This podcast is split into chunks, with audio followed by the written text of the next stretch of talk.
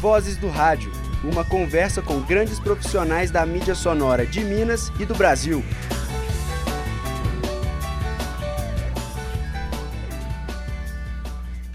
Estamos de volta com o programa Vozes no Rádio. Nesse segundo bloco, você acompanha a entrevista com a professora e pesquisadora do rádio, Nair Prata, comigo, Luana Dias. E comigo, Luiz Gustavo Gugel. No primeiro bloco, falamos sobre a formação de Nair até o mestrado. No doutorado, ela desenvolveu tese sobre web rádio, novos gêneros e novas formas de interação. Com esse trabalho, ganhou o terceiro lugar nacional no prêmio Freitas Nobre de doutorado em 2008 concedido pela Intercom. Professora, qual a influência do rádio no contexto sociopolítico, especialmente depois do impeachment de Dilma Rousseff? Olha, é, é, eu não saberia falar é, dessa influência antes e depois do impeachment. Eu não tenho nenhuma pesquisa específica sobre isso para falar se a influência era uma antes do impeachment e se essa influência mudou depois do impeachment. Eu posso falar no geral. A influência é, é, é, do rádio na, na, na, na, formação política e nessa conformação política, ela é fundamental. Claro que nós temos rádios que não são progressistas, nós temos rádios que são progressistas, nós temos rádios que fazem um jornalismo bacana, de qualidade, temos aquelas que não fazem eu acho que o cenário no rádio não é diferente do cenário da mídia impressa, da televisão. Ah, ah, ah o cenário é mais ou menos o mesmo. Porque o que nós temos é, é, na, no, no, na, na, radiofonia tradicional são emissoras ligadas aí a grandes grupos, ligadas a políticos, ligadas a grandes empresários que fazem uh, o jornalismo muitas vezes que lhes convém fazer. Então, assim, não, não tem como a gente fazer uma avaliação no país como um todo, num cenário antes ou depois do impeachment. E temos as emissoras de rádio comunitárias, mas também isso necessita de uma pesquisa específica, porque o rádio comunitário ele não pode ser avaliado como um conjunto, porque nós temos emissoras comunitárias que muitas vezes as igrejas se apropriam das rádios comunitárias, muitas vezes uh, políticos se apropriam das rádios comunitárias, então também não dá para a gente fazer uma avaliação, falar o rádio comunitário no Brasil. Temos as web rádios, que também estão aí disseminadas em várias mãos. Uma pesquisa que eu fiz há alguns anos, apontou, acho que há uns três anos, não sei mais, apontou que a maior parte das web rádios brasileiras, acho que mais de 60%, estão nas mãos de, da, de igrejas diversas. Então, também é um, é um tipo de jornalismo que é um jornalismo é, é, ligado aos interesses das igrejas que são proprietários dessas rádios. Então, é, é muito difícil a gente fazer uma análise global, sabe? Falar assim do cenário como um todo, porque é um cenário muito diverso. É um cenário que tem muitas especificidades. Então, a gente poderia, a partir de pesquisas, uh, analisar grupos específicos de rádios a partir do jornalismo que elas fazem, mas não um cenário como um todo. O que a gente vê é que a, a, a história brasileira mostra que uh, uh, os grandes comunicadores, ditadores, inclusive, perceberam a importância do rádio para a disseminação das suas ideologias e usaram o rádio muito bem para isso. Getúlio Vargas, por exemplo, né, usou o rádio muito bem. E as pessoas que, uh, uh, esses políticos, percebem isso e usam o rádio para isso. Só que hoje, para a gente fazer uma análise, necessitaria. Uh, eu não gosto de fazer análise responsável, sabe? Eu prefiro fazer a partir de uma pesquisa. A gente olha, pesquisa e constata. A gente já começou a falar no último bloco desse caminho que o rádio tem percorrido com a internet. Hoje, qual é a sua definição de rádio? Olha, a sua pergunta, Luana, é difícil. Porque a, a, até, hum, vamos pensar aí, 20 anos, se a gente perguntasse para qualquer pessoa, para qualquer criança, o que é rádio, seria muito simples a gente dar uma resposta. O que, que é um, o que, que é rádio? É uma transmissão que a gente escuta por um aparelho, a gente sintoniza uma emissora, a, a, emissora tem um número, uma frequência, a gente sintoniza e ouve aquilo por um aparelho. Só que com a, a, a, a virada aí dos anos do século XX para o século XXI, a gente percebe essa nova configuração que eu falei no início. E uma nova configuração que apresenta vários lugares onde a gente entende que isso é rádio. Então, a gente poderia falar, uh, eu falo isso a partir do Eduardo Medici, que é um pesquisador do nosso grupo de rádio, que ele fala que o, o, a gente pode entender o rádio hoje a partir do uso social, do que as pessoas entendem por rádio. Então, se a gente cria uma emissora, se a gente cria um produto e coloca esse produto na internet, e chama esse produto de rádio plural, e fazemos uma programação, fazemos uma grade de programação, e nós temos alunos que apresentam os programas, nós temos noticiários, nós temos. Uh, programas jornalísticos, nós temos programas musicais, e nós chamamos isso de rádio, então nós temos aí uma emissora de rádio. Então, a gente entende que isso é uma emissora de rádio e nós damos a isso o nome de rádio. Se nós, se nós fazemos um podcast e colocamos esse podcast ali na, na, na página, num, num site na internet, fazemos um podcast seriado ou não seriado, não importa. Colocamos ali e nós chamamos que aquilo, falamos que aquilo é um produto da rádio, então nós estamos fazendo rádio. Eu nem gosto de chamar, às vezes as pessoas me perguntam, eu faço consultoria, etc. As pessoas perguntam: "Ah, eu estou criando a rádio, então eu vou dar um nome de web rádio tal". Eu falo: "Não. Não é web rádio. Porque o web é o suporte hoje, pode não ser amanhã mais. Então, é rádio. Independentemente do suporte onde essa rádio esteja, é rádio. Porque hoje ela está na. Ela é artesiana, você acessa pelo. pelo uh, igual a Rádio Guarani, por exemplo.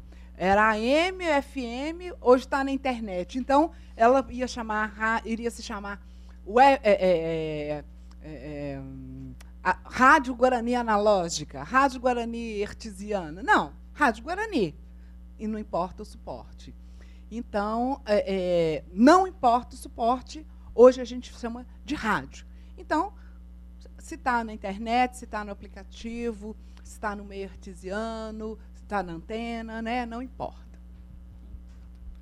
É, em entrevista, você afirmou que o público do rádio é engajado. O que isso significa?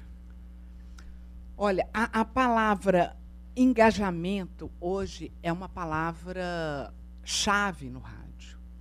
Então, é, é, é muito mais do que interação. Porque a interação, a gente, a segunda definição de interação, significa o quê? É uma, é uma troca entre, entre sujeitos onde há um dialogismo. Essa é a definição de interação. O engajamento, ele pressupõe muito mais do que isso, porque ele pressupõe a interação e uma, e uma resposta por parte do público.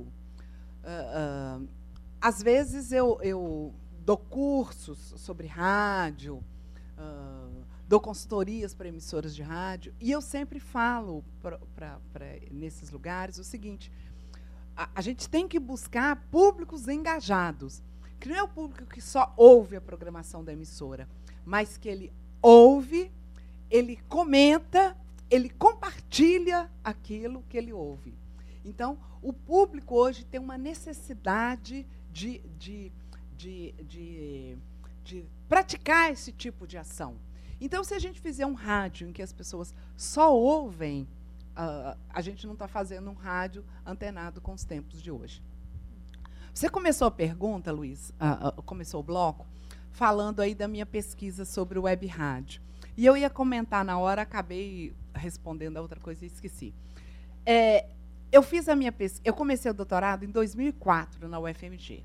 Então, em 2003, eu estava fazendo o projeto do doutorado.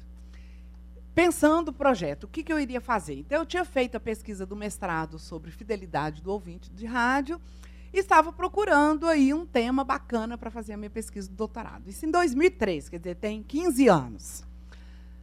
E aí, um dia, eu estava no carro com minhas duas filhas e elas estavam bem pequenas ainda, estavam no banco de trás do carro. E eram 15 para as 11 da manhã. E aí eu falei com elas assim, elas estavam ouvindo uma rádio jovem. E aí eu falei com elas assim: "Olha, quando for 11 horas, eu quero mudar de estação, porque estava acontecendo um crime aqui em Belo Horizonte, um crime importante, desse que a gente acompanha tudo. E aí eu queria saber o desdobramento daquilo. Aí eu falei com elas, olha, quando for 11 horas eu quero mudar porque eu quero ouvir o noticiário desse crime. Aí a menor, que estava bem pequena ainda, virou para a maiorzinha e falou assim: rádio de velho é engraçado, né? Eles precisam esperar a hora de ouvir a notícia que eles querem. A gente não, a gente ouve a notícia a hora que a gente quer. Aquilo, gente, foi assim, um soco no meu estômago, sabe? Eu fiquei pensando, fiquei, gente, é isso, sabe? O novo rádio é esse, sabe? Você escuta a hora que você quer. Esse é o novo público. É um público, e eu estou aqui diante de um público que é predominantemente uma geração digital, né? Não é, é não é ainda a geração ID, né, que é a geração do iPhone, mas é uma geração digital, predominantemente digital. Vocês não esperam uh, o momento de, de consumir a notícia, de consumir a música, de consumir a informação.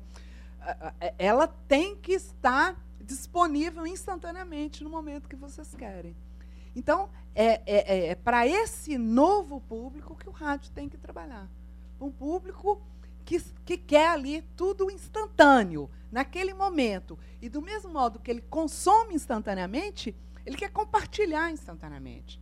É disso que eu falo de um público engajado. É um público que não está ali parado, é um público que pega aquela informação, ele pega a música, ele pega o podcast, ele compartilha aquilo, ele coloca nas redes sociais, ele manda no, no grupo do WhatsApp dos amigos e da família. Ele está engajado com aquele, com aquele produto que o rádio produz. É, quando falamos em web rádio, logo pensamos nos podcasts. Você considera o podcast uma forma de rádio? Sim, apesar de eu uh, antigamente achar que não era, o podcast é uma forma de rádio. Os, uh, um, na Espanha, em 2016, foi apontado que 2016 foi o ano do podcast, sabe? Então, a gente pode entender hoje que as emissoras, se as emissoras eh, eh, estão procurando uma, uma linha de atuação aí que seja que seja é, que seja participante deste novo momento, ela tem que buscar essa linha de produção de podcasts. É, ao longo da sua trajetória pesquisando sobre o rádio, web rádio, você previu a ascensão desse novo modelo de mídia? Do podcast? Isso, Sim. do podcast. Quando eu comecei a pesquisar, o podcast já existia. Ele já existia. Só que uh, uh, não com essa força que ele tem hoje.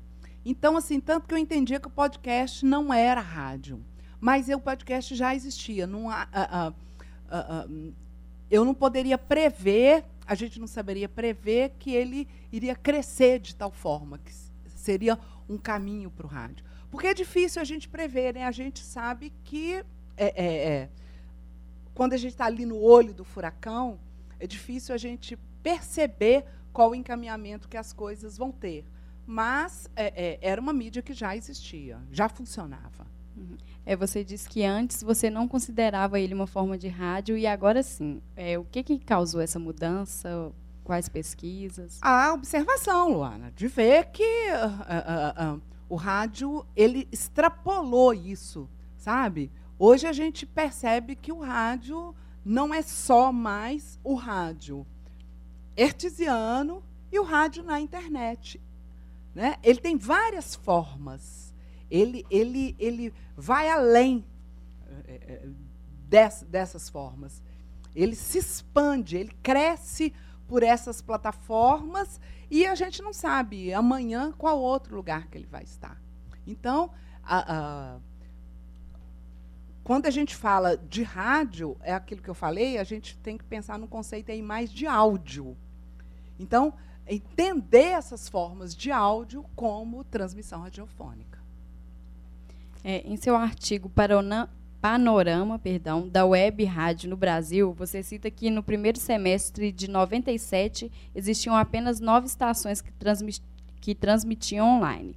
Hoje, como que é esse panorama e quais seriam os fatores que explicam o crescimento? Hoje eu não saberia falar quantas web rádios existem no Brasil. Acho que ninguém sabe falar.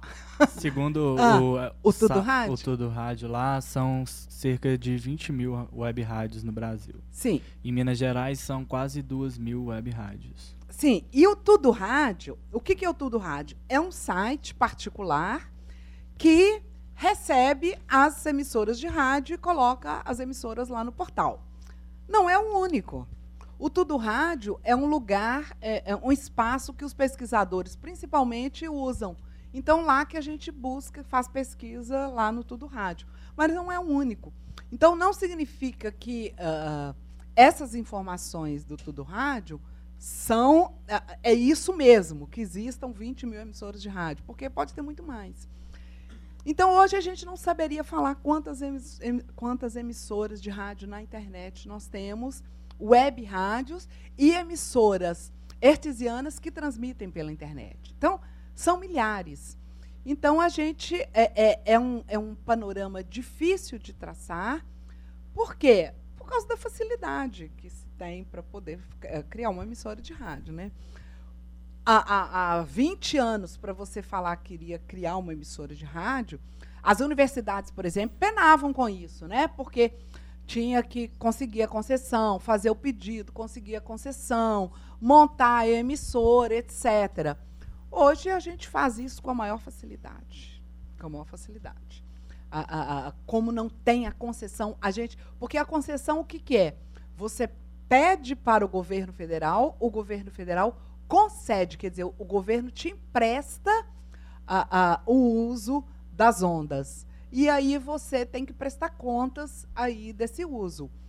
Pela internet você não tem que fazer isso. Você faz a sua emissora de rádio, você transmite, transmite a programação que você quiser. E ainda não tem a questão geográfica, quer dizer, a rádio não pega até o, a cidade tal, até o bairro tal. A rádio pega no mundo inteiro. Então, é bem fácil, é bem simples. Lá na UFOP, quando nós criamos a rádio lá, uh, juntamos um grupo de alunos, fizemos um projeto e criamos a rádio. E aí contratei um servidor particular, pagava 30 reais por mês para ter a rádio. Então nós tínhamos o espaço físico, criamos a rádio lá e começamos as transmissões. Só que a gente tinha 100 ouvintes simultâneos. Só. E aí a rádio começou a bombar. A gente fazia umas coisas bem legais e aí os ouvintes começavam a mandar e-mail. Ah, não estou conseguindo acessar a rádio, porque a rádio ela extrapolava uh, esse número de ouvintes simultâneos. Quando nós uh, atingimos isso várias vezes, nós procuramos a reitoria e falamos: olha, nós estamos com a emissora de rádio, ela está assim nessa situação. Aí o pró-reitor falou: ah, já ouvi falar da rádio, já vi vocês fazendo cobertura aí e tal. Falei assim: pois é, então agora nós queremos algumas coisas.